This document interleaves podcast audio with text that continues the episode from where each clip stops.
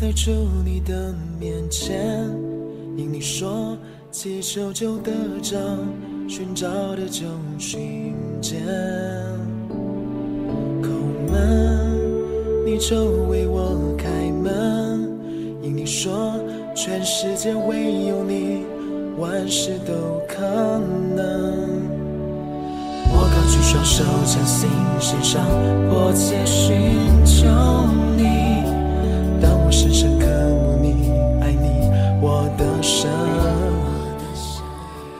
弟兄姐妹，大家平安，大家早。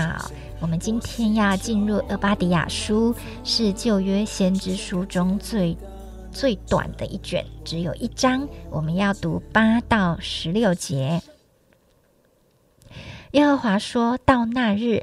我岂不从以东除灭智慧人，从以扫山除灭聪明人？提曼呐，你的勇士必惊惶，甚至以扫山的人都被杀戮剪除，因你向兄弟雅各行强暴，羞愧必遮盖你，你也必永远断绝。当外人掳掠雅各的财物，外邦人进入他的城门，为耶路撒冷研究的日子。你竟站在一旁，像与他们同伙。你兄弟遭难的日子，你不当瞪着瞪眼看着；犹大人被灭的日子，你不当因此欢乐。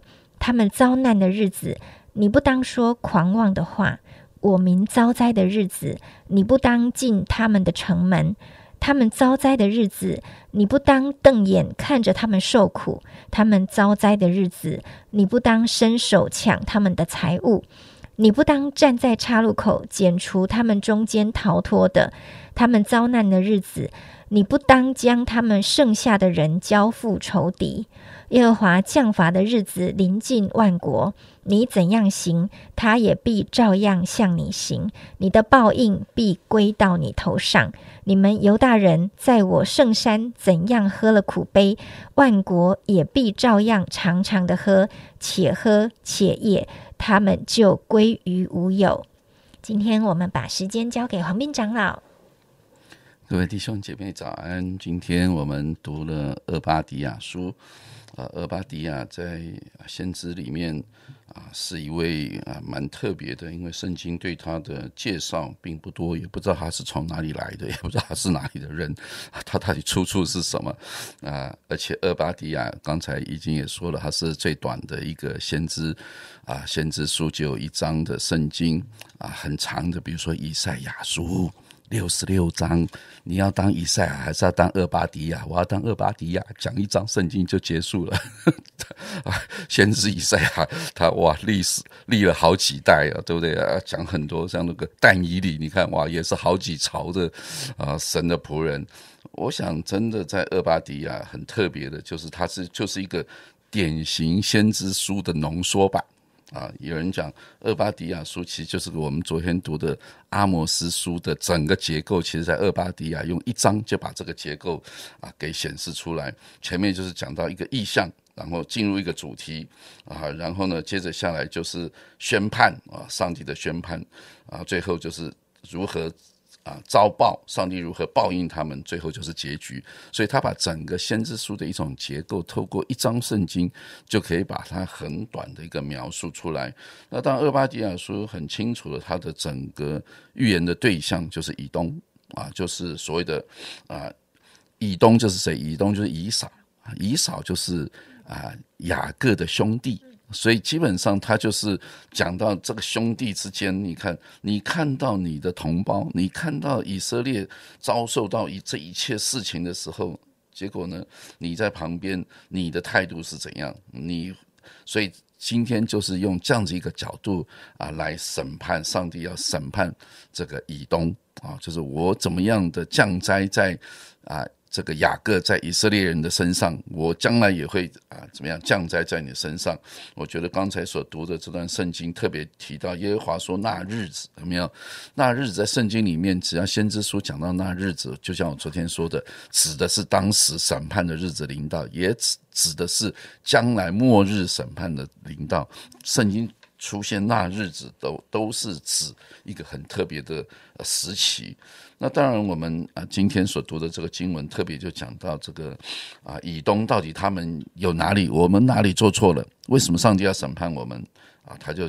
提了从第十一节啊，就是说当他们怎么样啊，他们如何的遭遭难处的时候，你们呢啊？从第十二节，你看你兄弟遭难的日子，你不当瞪眼看，什么意思？袖手旁观。哎哎，你的兄弟遭难。遭难，结果你在旁边看他们，好像看热闹一样。哎呦，哦，他们今天哦，以前很骄傲，现在也会遭难。然后呢，不但是如此，你也不当在此什么欢乐，这叫做幸灾乐祸，对不对啊？好啊，好啊，对不对啊？然后也不能在旁边说狂妄的话，甚至呢，你也不当进他的城门，这叫什么啊？他们遭难，你还进他的城门，抢夺他们的东西，这叫做趁火打劫哦。就是，哎，他们有难处的，对不对？你的兄弟有难处来找你的时候啊，你趁火打劫，最后呢，火上加油，对不对？好好好好好，打得好。我想，其实啊，在这些经文里面。很多时候，我想我们要好好的来反思，到底在我们的生活当中啊，有没有类似这种情况？就是当你看到别人的时候，我我觉得我们人常常是一种很小心眼啊，看不得别人好啊。当他好的时候，你就心生嫉妒。对不对？哦，可恶，对不对啊？他凭什么？他凭什么？为什么上帝都祝福他，不祝福我？啊，那当他好的时候，你就嫉妒他；当他不好的时候，你看上帝真是公义的，对不对？你看他这种恶人就应该如此遭报。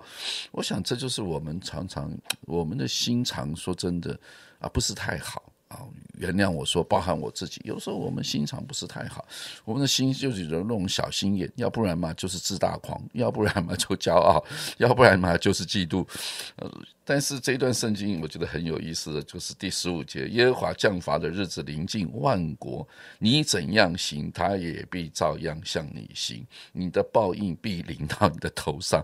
我想，呃，虽然其他的宗教也讲因果报应啊，但是其实圣经上面最常也是从因果报应来讲。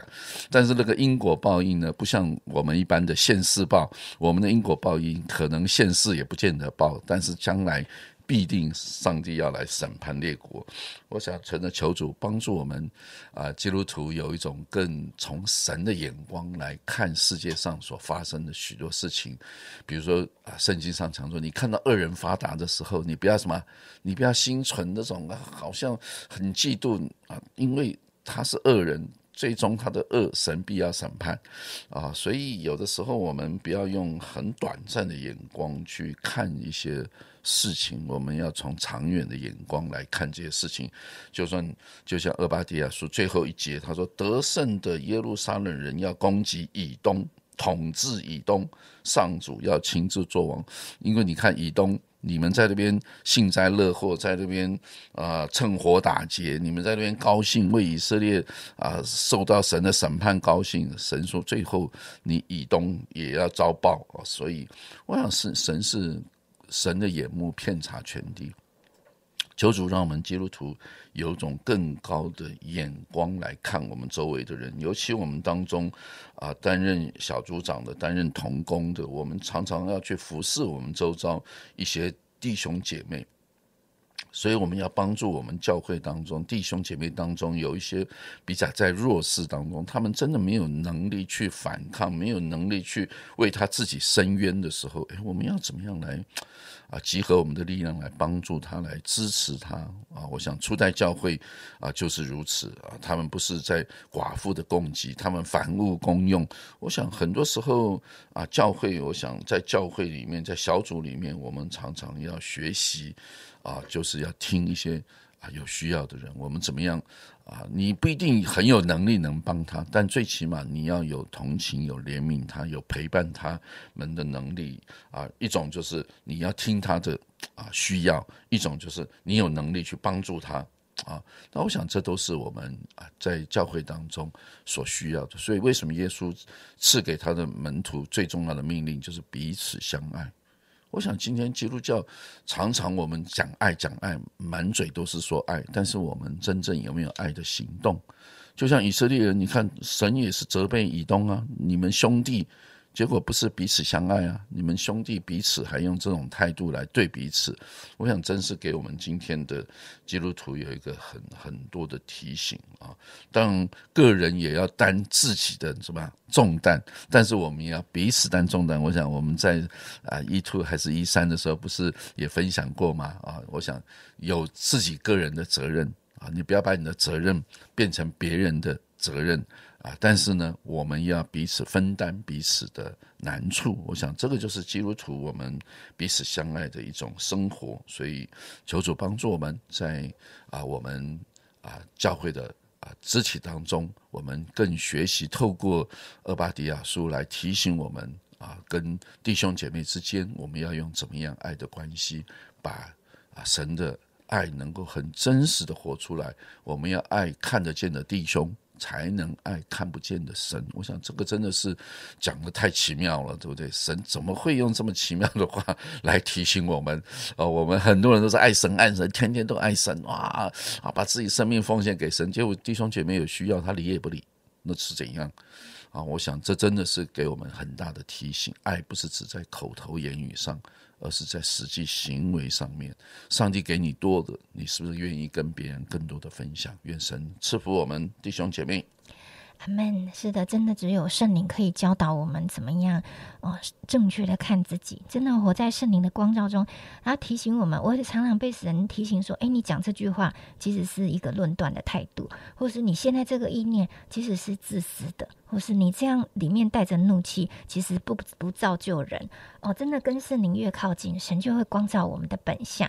要不是我们有圣灵的提醒，我们怎么会懂得要反省自己，要来依靠神呢？那也真的唯有在圣灵的里面，我们才知道我们必须啊，靠着神的爱。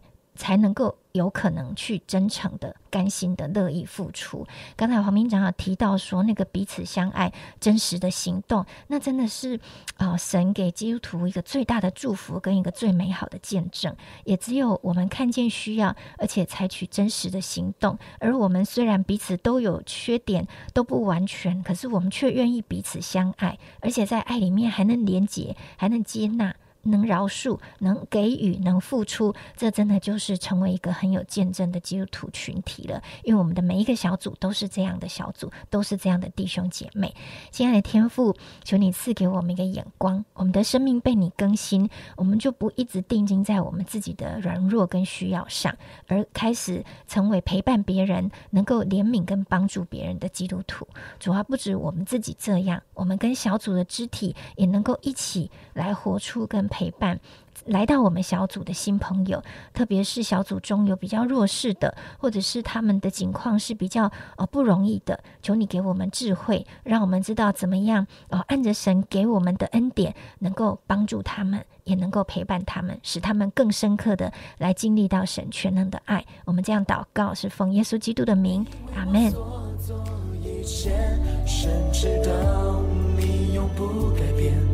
经历你每，献上祷告，祷告你成就大事，愿等候你所应许的。